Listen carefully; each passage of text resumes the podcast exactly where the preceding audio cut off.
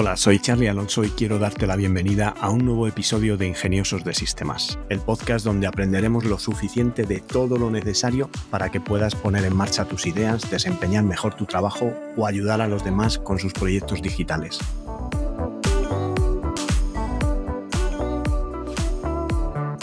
Hoy toca hablar de tecnología, pero antes déjame que os recuerde que tenolitas.com es un servicio de asesoramiento low cost donde podéis contratar vuestro plan de asesoramiento tecnológico por el precio de un par de cafés y hacer vuestras preguntas para poder contar con mi ayuda y poner en marcha vuestro negocio digital.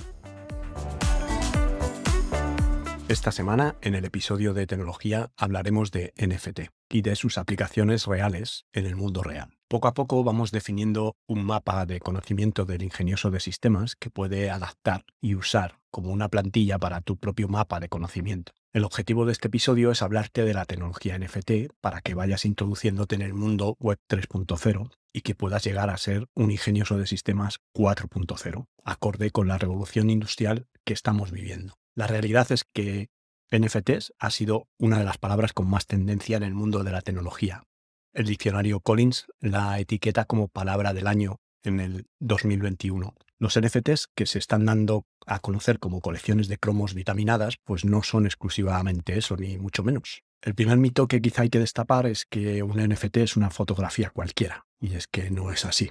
NFT es un sistema de identificación y de certificación que nos permite conocer cuál es la versión verdadera y auténtica de una fotografía o cualquier arte digital que haya sido reflejado como NFT. Si cogemos un poco de perspectiva, pues olvídate ya, esto no va solo de coleccionables. Un NFT es seguramente la prueba de validez y autenticación más potente que existe ahora mismo en el mundo. El NFT es el mundo de la autenticación y la propiedad en el mundo digital. Es la tecnología que te permite hablar de cosas u objetos en el mundo digital los registros digitales adecuados para representar cualquier cosa del mundo real y conseguir que tenga esas mismas propiedades en el mundo digital. El nombre NFT viene de la palabra Non-Fungible Token, que significaría token no fungible. Realmente es una descripción que no se entiende muy bien y es más entendible quizá definirlo como un tipo de objeto digital y atribuir cualidades y cosas físicas a objetos digitales. El mundo digital tiene una naturaleza copiable. Es muy difícil entender la cualidad de único dentro del mundo digital. Si tú vas a un árbol y coges una manzana, esa manzana la tienes tú, pero ya no está en el árbol. En el mundo digital, pues coges una imagen, la copias, la pegas en tu página web, pero sigue estando en la web de donde la copiaste. El hacer copias es muy sencillo. Por lo tanto, el NFT sería como un autógrafo súper sofisticado que nos va a permitir demostrar la propiedad y nos va a dar acceso a sitios exclusivos. Quizá podemos llamarlo pues una llave que te abrirá puertas de comunidades digitales o reales. También podríamos definirlo como un certificado digital programable, que se puede programar para que ejecute contratos inteligentes y realice transacciones y acciones cuando se dan determinadas condiciones o se cumplen determinadas tareas. Los NFT resuelven un gran problema de infraestructura de Internet, un problema que la mayoría de la gente no ve. Tenemos plazas del pueblo en Internet, como pueden ser los foros, las redes sociales. Tenemos centros comerciales, como puede ser Amazon, AliExpress. Y tenemos también zonas de ocio, como Netflix o HBO. Pero no tenemos el concepto de propiedad digital. Cuando compramos cosas estamos comunicando, estamos enviando mensajes, comunicamos qué valores queremos respaldar, qué creencias podemos defender o a qué tribus urbanas queremos pertenecer, incluso si perteneces a la tribu de los que no pertenecen a una tribu urbana.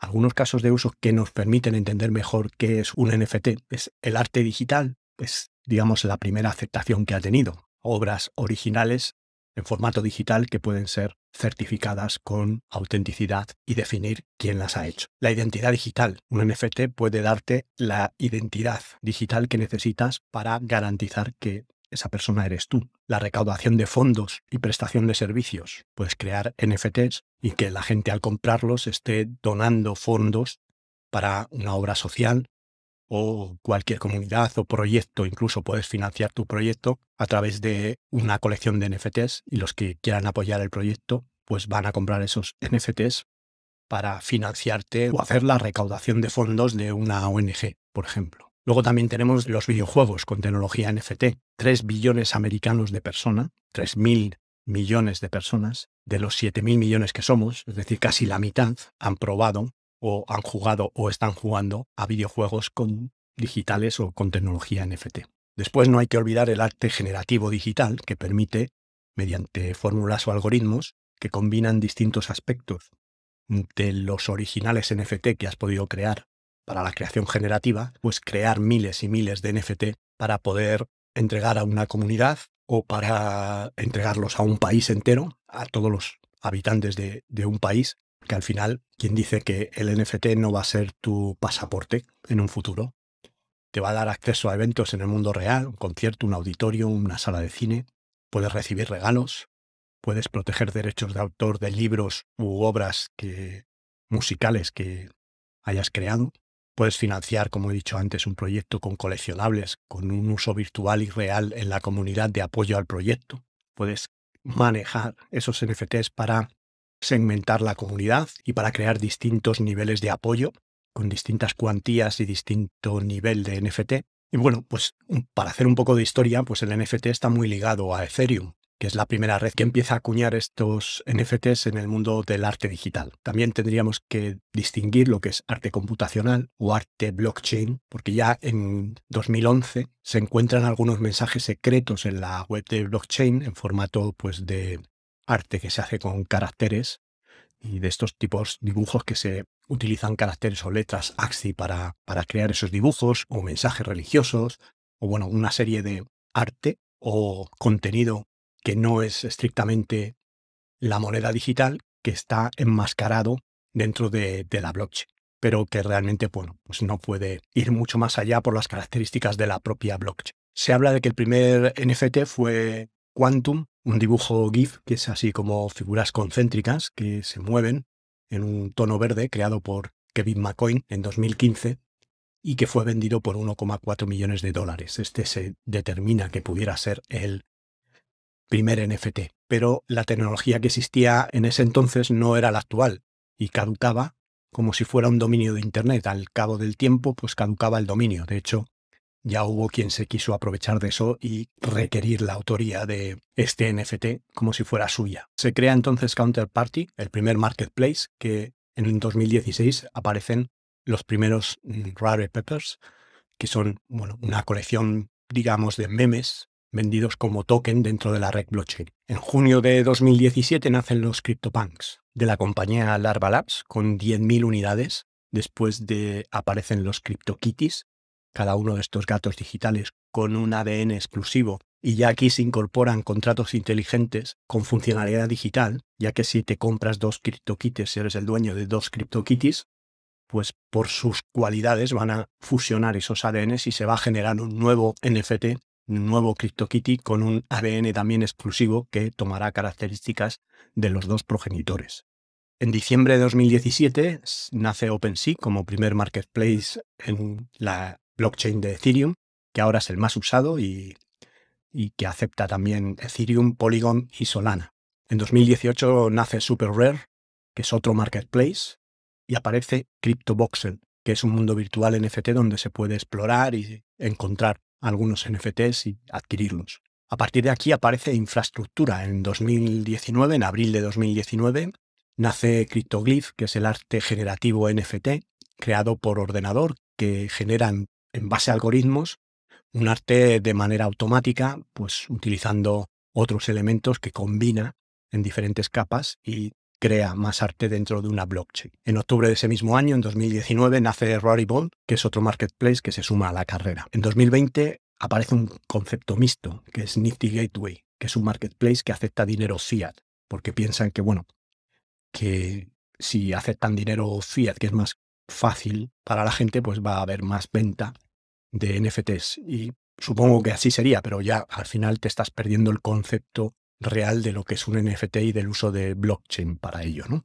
Y de lo que se trata es aprender a utilizar estos elementos que van a ser el día a día del futuro y que necesitamos comprender para poder utilizar. Se hace el primer show virtual de moda en Decentraland, una primera versión de lo que dan a llamar el metaverso, y los vestidos eran NFTs. En 2021 despegan a nivel comercial cuando salen los NBA Top Shot. Son jugadas de baloncesto que se vendieron por millones de dólares a conexionistas y especuladores. Después, King of Leon y DJ Blau sacan sus respectivos álbumes de música en NFT y dan el pistoletazo de salida para que la industria musical utilice esta tecnología. A partir de aquí, celebrities empiezan a sacar sus NFTs sin saber muy bien qué son, sin saber muy bien cómo funcionan, seguramente aconsejados o con el objetivo pues, de hacer más especulación. Aparecen entonces Bore Apes, que es una colección de simios aburridos que tienen un club de yates y que crean un club muy exclusivo, superando rápidamente a CryptoPunks. Una colección que ya llevaba en este entonces cuatro años, pues se ve superada por Apes en unos meses.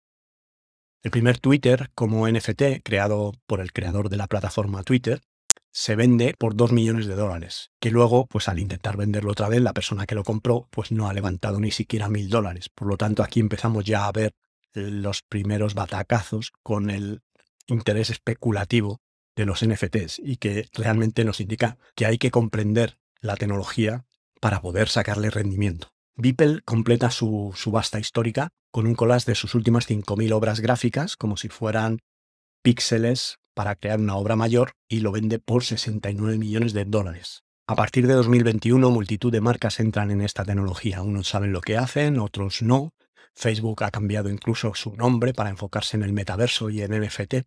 Cambia el nombre de marca a una empresa multimillonaria.